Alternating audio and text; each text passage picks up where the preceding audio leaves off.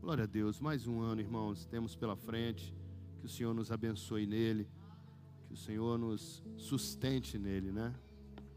Eu, essa palavra, eu já ministrei uma vez sobre ela, e eu entendo que ela é tão oportuna. Quando eu fui orar para trazer uma palavra, logo nesse primeiro dia do ano, primeiro culto do ano, ela veio logo à minha mente, e eu, eu tive, então, a convicção de que era para ser ministrado isso.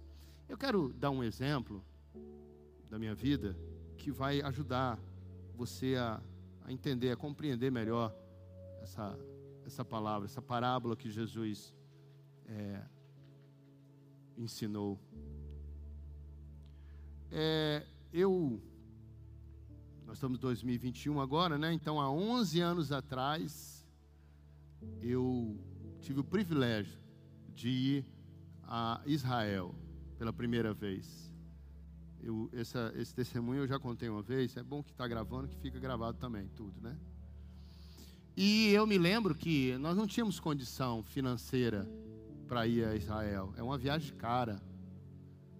Mas eu sempre ouvi do meu pastor que nosso Deus é um Deus é, de impossíveis. E eu ouvia sempre dele dizer assim: olha, vai a Israel quem realmente tem o coração e deseja isso. Não vai por conta de dinheiro, não deixa de ir por conta de dinheiro. Porque se houver um desejo no coração sincero e alguém colocar esse propósito diante de Deus, vai. E eu fiquei com essa palavra e eu me firmei nela. Aí na vez que ele foi fazer uma, uma caravana, eu já como pastor, a condição era boa. Qual? A cada 15 pessoas que eu conseguisse levar para a caravana, eu ganhava uma, uma passagem, né? Era eu e Cristina, para os dois irem, era pesado.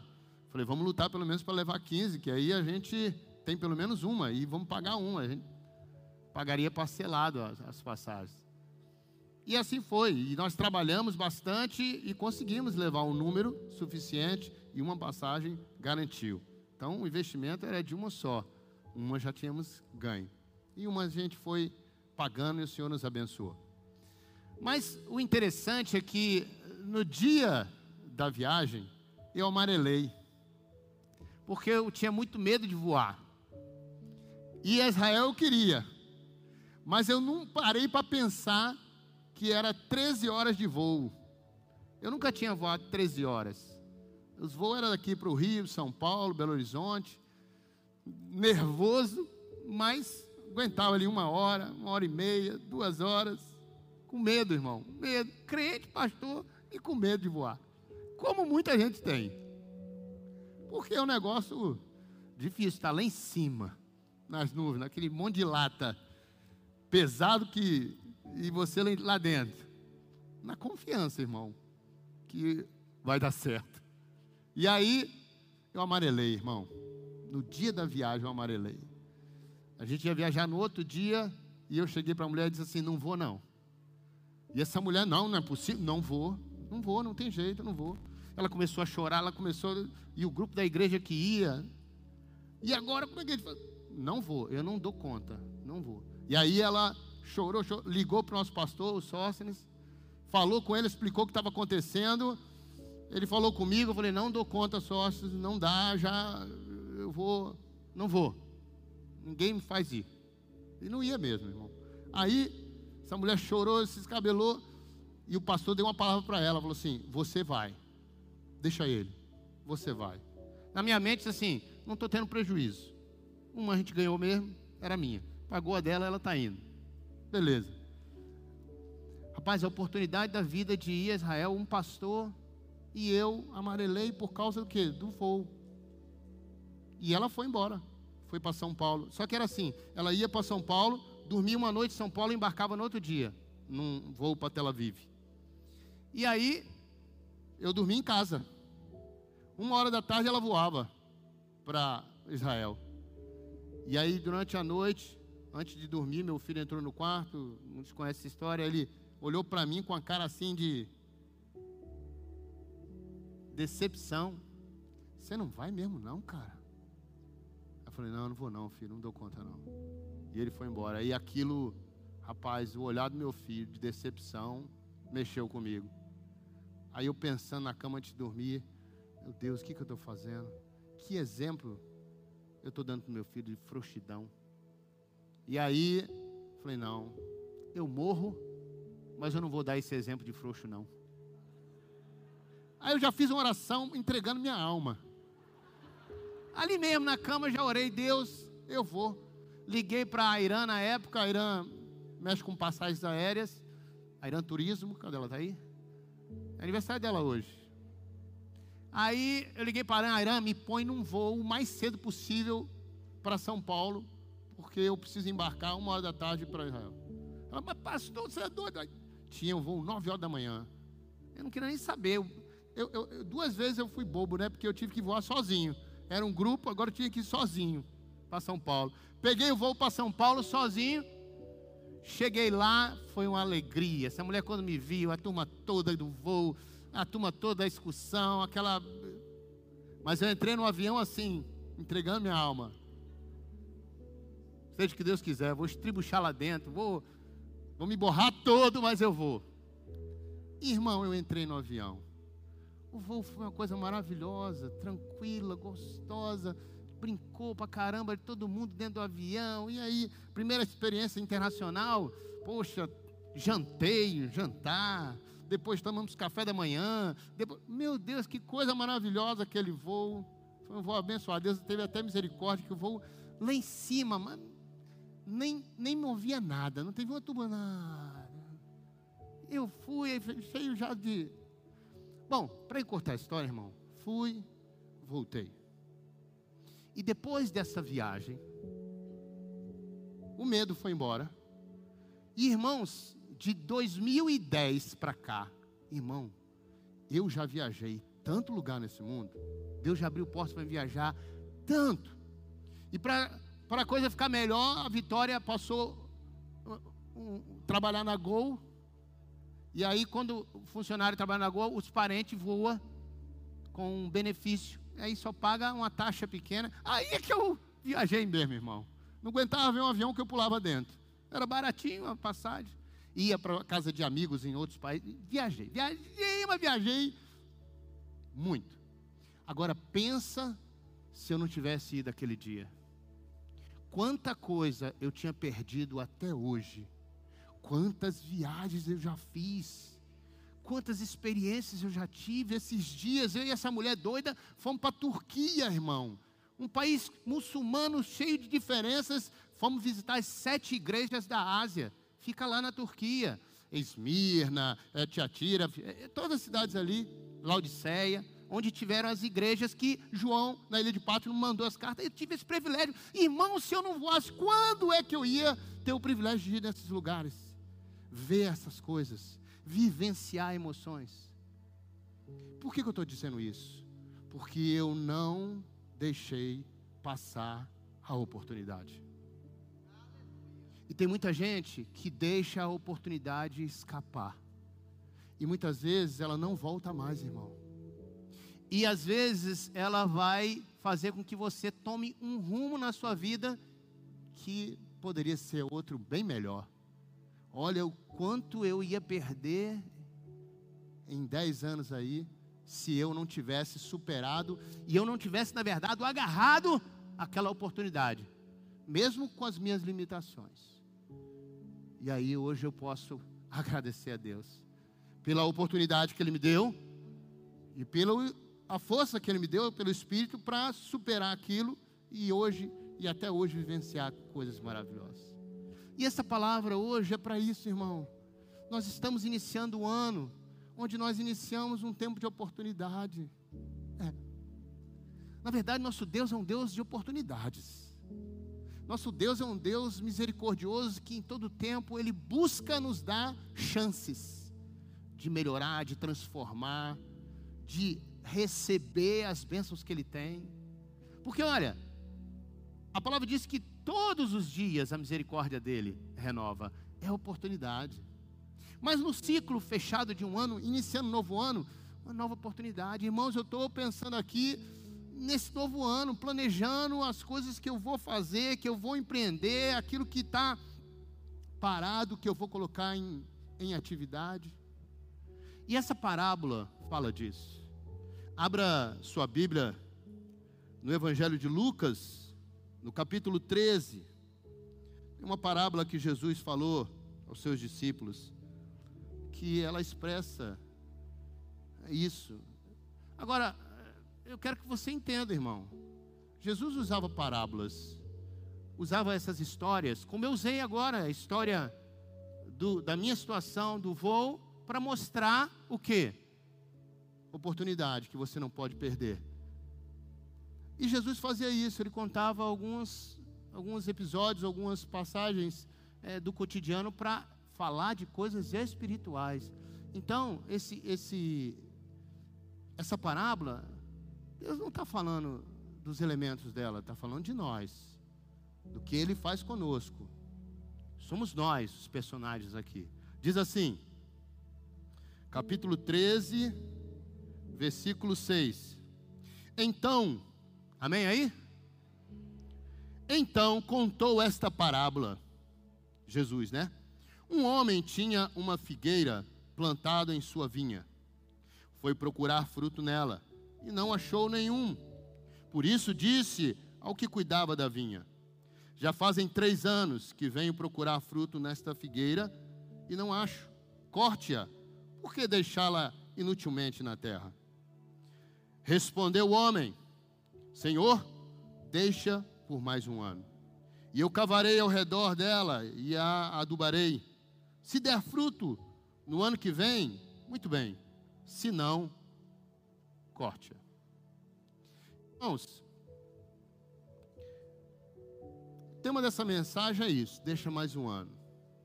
Mas poderia ser também oportunidade. Eu não sei o que, que eu vou colocar na, na descrição da, da mensagem.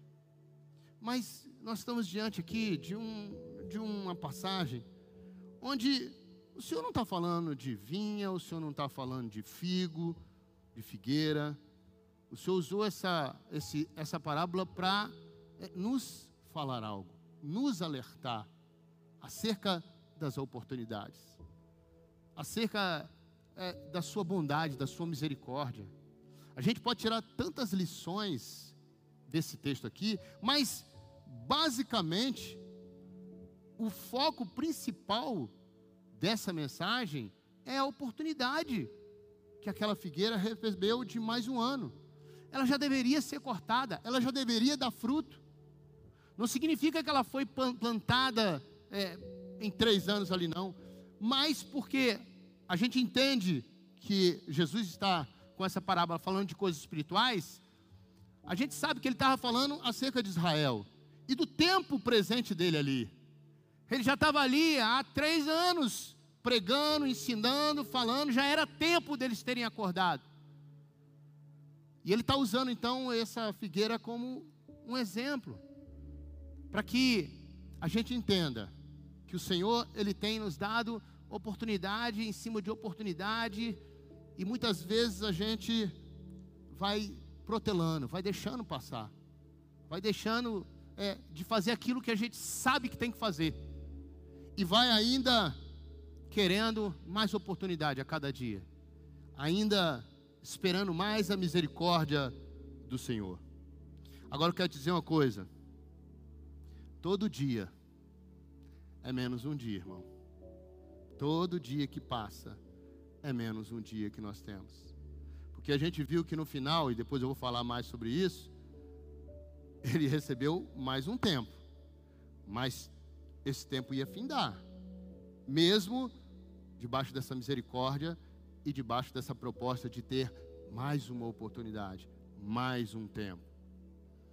E esse tempo, ele é, é muito propício para a gente fazer esse balanço, para a gente botar a nossa vida no rumo certo, para a gente deixar de lado aquilo que realmente tem que deixar, para a gente botar a nossa vida na rota, para a gente passar a usar o GPS, não é não, Samuel?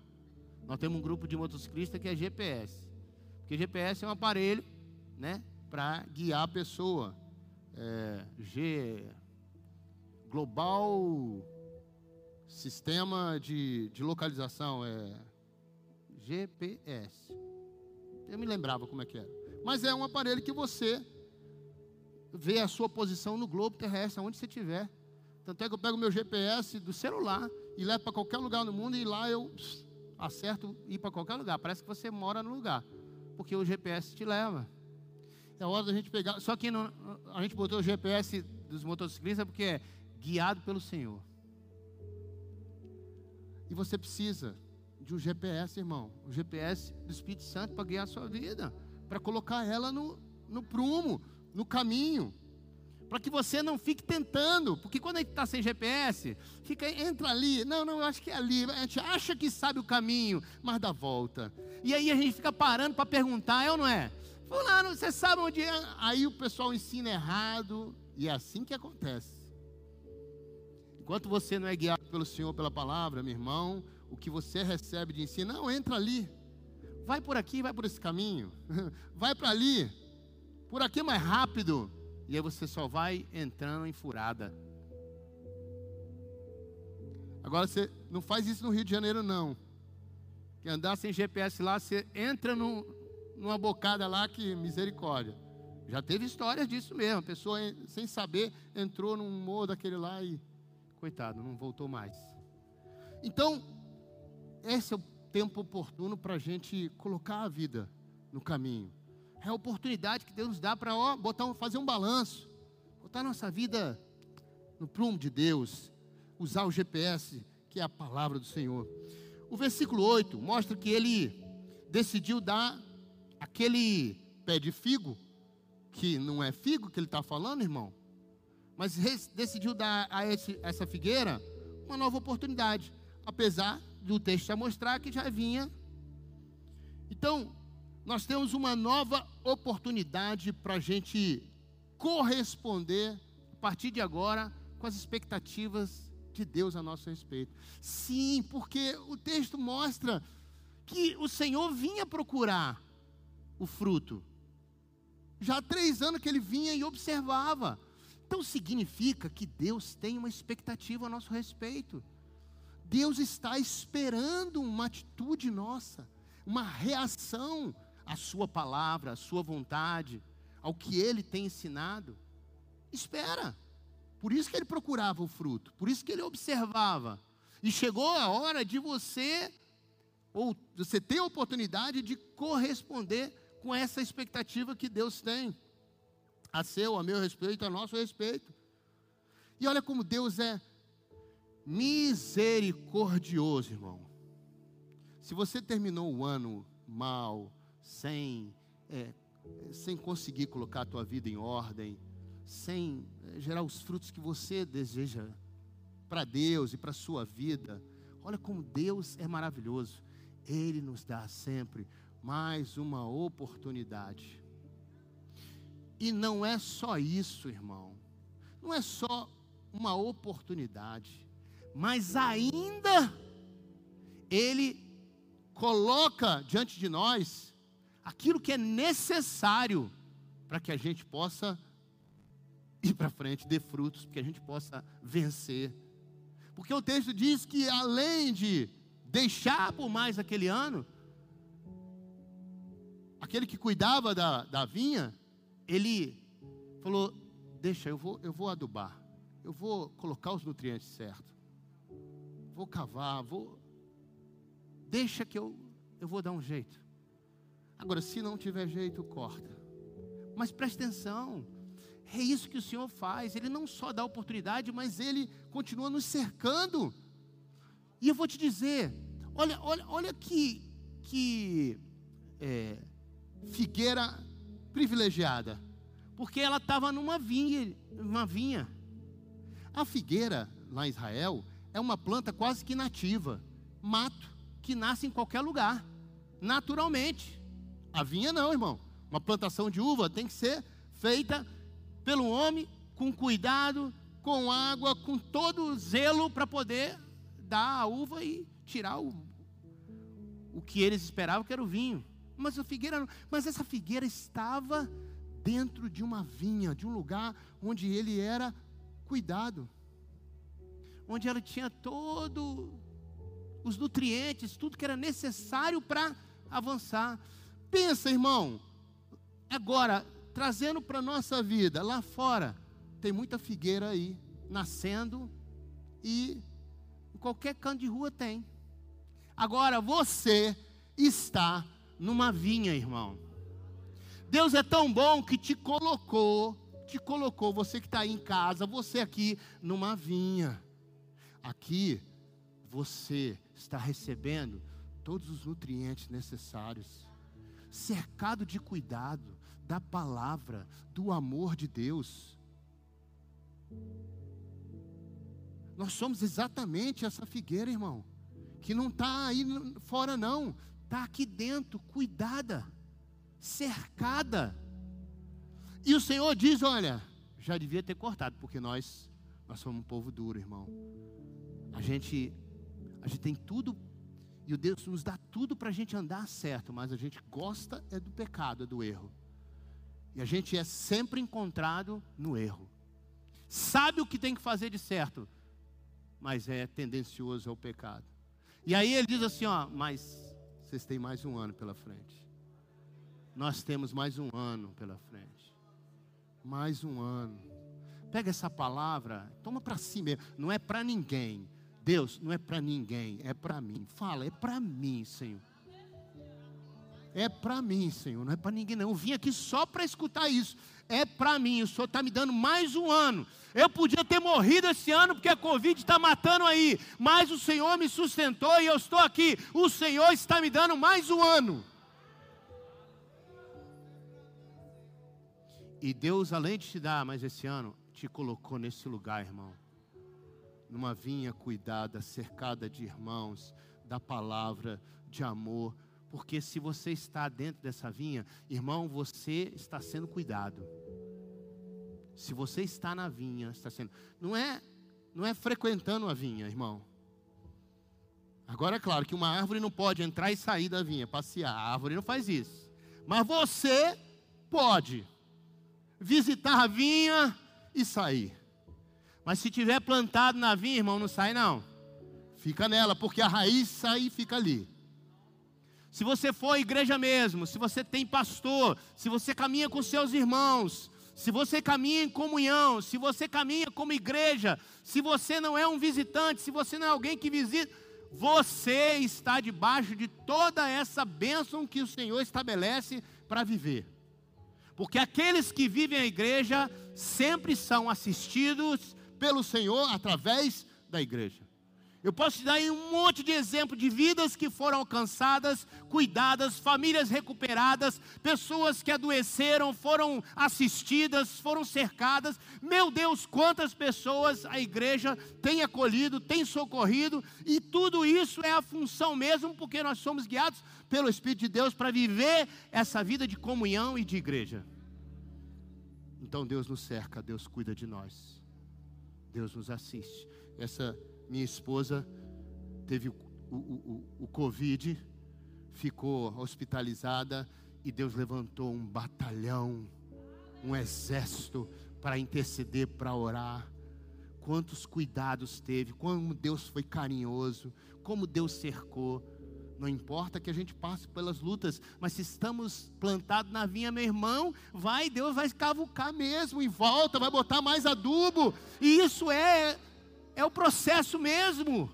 Quando estamos plantados na vinha, quando estamos debaixo da ação de Deus, muitas áreas a gente vai ser mexido mesmo. Mas saiba que Deus sempre está nos edificando com isso, sempre está nos fazendo crescer com isso.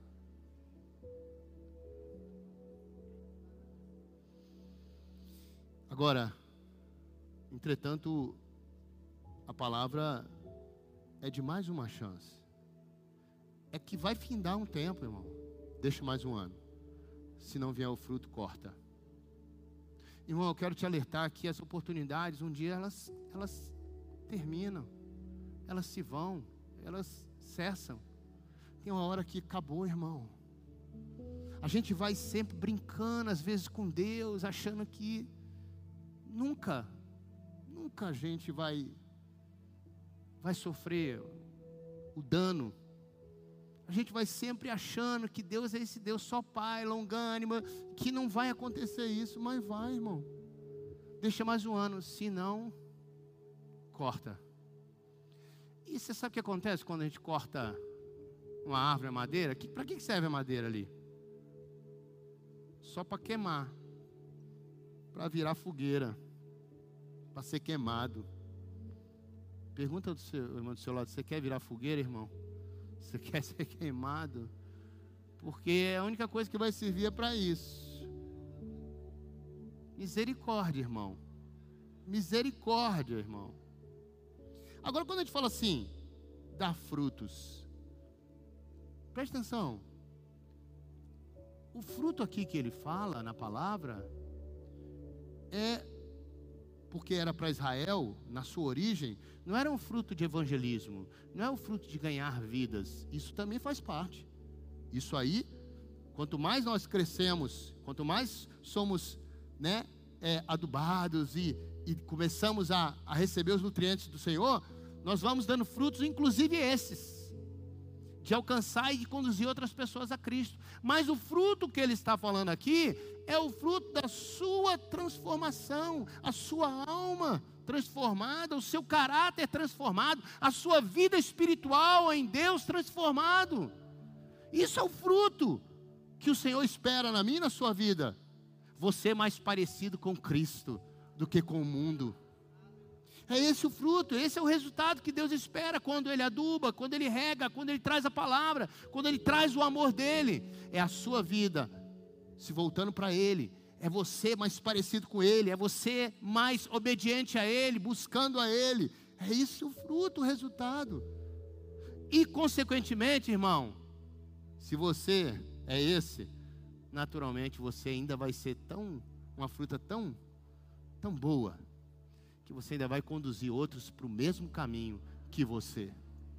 Mas muitas vezes a gente não conduz ninguém, sabe por quê? Porque nós ainda não estamos. Nós ainda não estamos frutificando, nós ainda não temos uma transformação. Aí ele diz assim: Mas até quando? Até quando a gente vai viver a mesma condição diante de Deus? Vai precisar de quantos sermões mais? Vai precisar de mais misericórdia diária de mais anos vindo pela frente, de mais circunstâncias, eu vou continuar perdendo as oportunidades que Deus me dá. Até quando? Até quando? Eu e você vamos tomar uma decisão. Irmão, naquele dia, para voar, eu tomei uma decisão. Eu vou pagar o preço. Vou mesmo, não quero saber, mas eu vou. Vou. Para alguns pode ser simples, mas para quem está na situação ou quem tem uma limitação, é algo que é difícil. Então, tem que pagar um preço mesmo, irmão. A coisa não é mole, a coisa não é fácil. Mas é aquilo que o Senhor tem para nós. O versículo 9 diz: caso contrário, corta. Para que mantê-la sobre a terra? Que utilidade tem? Eu e você precisamos criar raízes na igreja, irmão. Você precisa verdadeiramente passar a viver Cristo, viver a igreja. Quanto mais você vive a igreja, você vive debaixo da palavra, cercado pelo amor de Deus através dos irmãos, cercado do cuidado, cercado do pastoreio, mais você vai se tornando uma árvore frondosa e vai dando frutos, irmão. Sabe por quê? Porque sombra, folha, sombra, não basta não. Para Deus não basta não. Tem muita gente que aparência até bonita, mas não tem fruto, não tem transformação de vida, o caráter não foi transformado, as atitudes não demonstram temor a Deus e temor à palavra, não busca saber qual a vontade de Deus para a sua e para a minha vida para a nossa vida, para a vida da igreja, se você é igreja. Então, em nome de Senhor Jesus, esse ano, você tem pela frente uma oportunidade. Deixa mais um ano. Sabe a quem falou isso? Foi Jesus, irmão. Foi Ele, porque a palavra diz que é Ele que intercede por nós. É Ele. É Ele. É Ele que morreu por nós. É Ele. É Ele que quer, irmão, te transformar. E se você verdadeiramente entregar a sua vida a Ele completamente, deixar, entregar o teu coração, a tua vida, o governo da tua vida, projetos, sonhos, se você verdadeiramente for o seu corpo nessa terra, porque a igreja é o corpo de Cristo sobre essa terra, aí então nós vamos viver o melhor que o Senhor tem para cada um de nós. Feche os teus olhos. Vamos orar ao Senhor. Que o Espírito Santo possa tocar em você te convencer, abrir os seus olhos, te fortalecer, sim, para mais um ano, mas que não seja repetitivo. Eu comecei na minha oração inicial falando que se não se não tiver atitudes diferentes, nunca que você vai ter algo diferente na sua vida. Se você começar esse ano e continuar com as mesmas práticas, a mesma forma de viver, do mesmo jeito, não vai mudar nada. Não espere uma mágica, porque não é assim que acontece. Deus, Ele nos mostra o caminho. Jesus é o caminho. Ele é a verdade, Ele é a vida. Ninguém vai ao Pai senão por Ele. E quando a gente chama Jesus de o caminho, é trilhar essa vida com Ele trilhar essa vida debaixo da vontade dEle. Não é dizer que Ele é Senhor, Senhor, e não fazer a vontade dEle, nem conhecer a vontade dEle. Porque me chamam Senhor, Ele diz, e não fazem a minha vontade, e nem conhecem a minha vontade. Nós temos a oportunidade nesse ano de fazer algo diferente. Em nosso próprio benefício. o lucro é nosso, porque o Senhor já abriu os céus, o Senhor tem nos dado a oportunidade, o Senhor nos ama, o Senhor quer cuidar, o Senhor quer nos dar o melhor.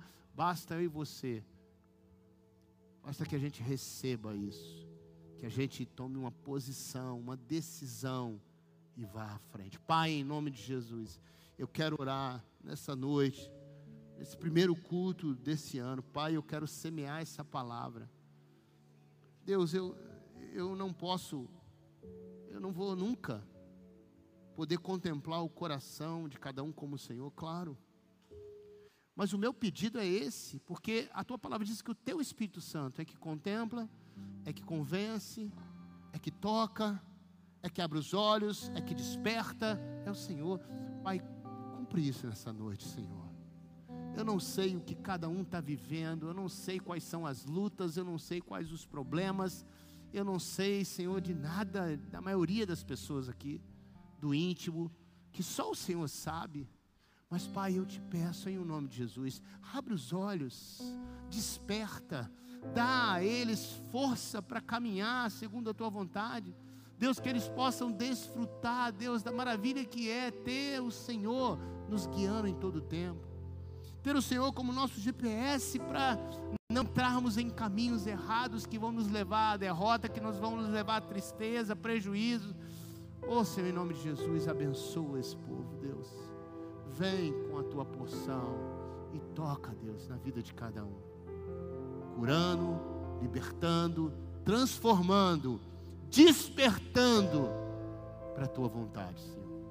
É a minha oração, abençoando e eu oro em nome do nosso Senhor Jesus Cristo.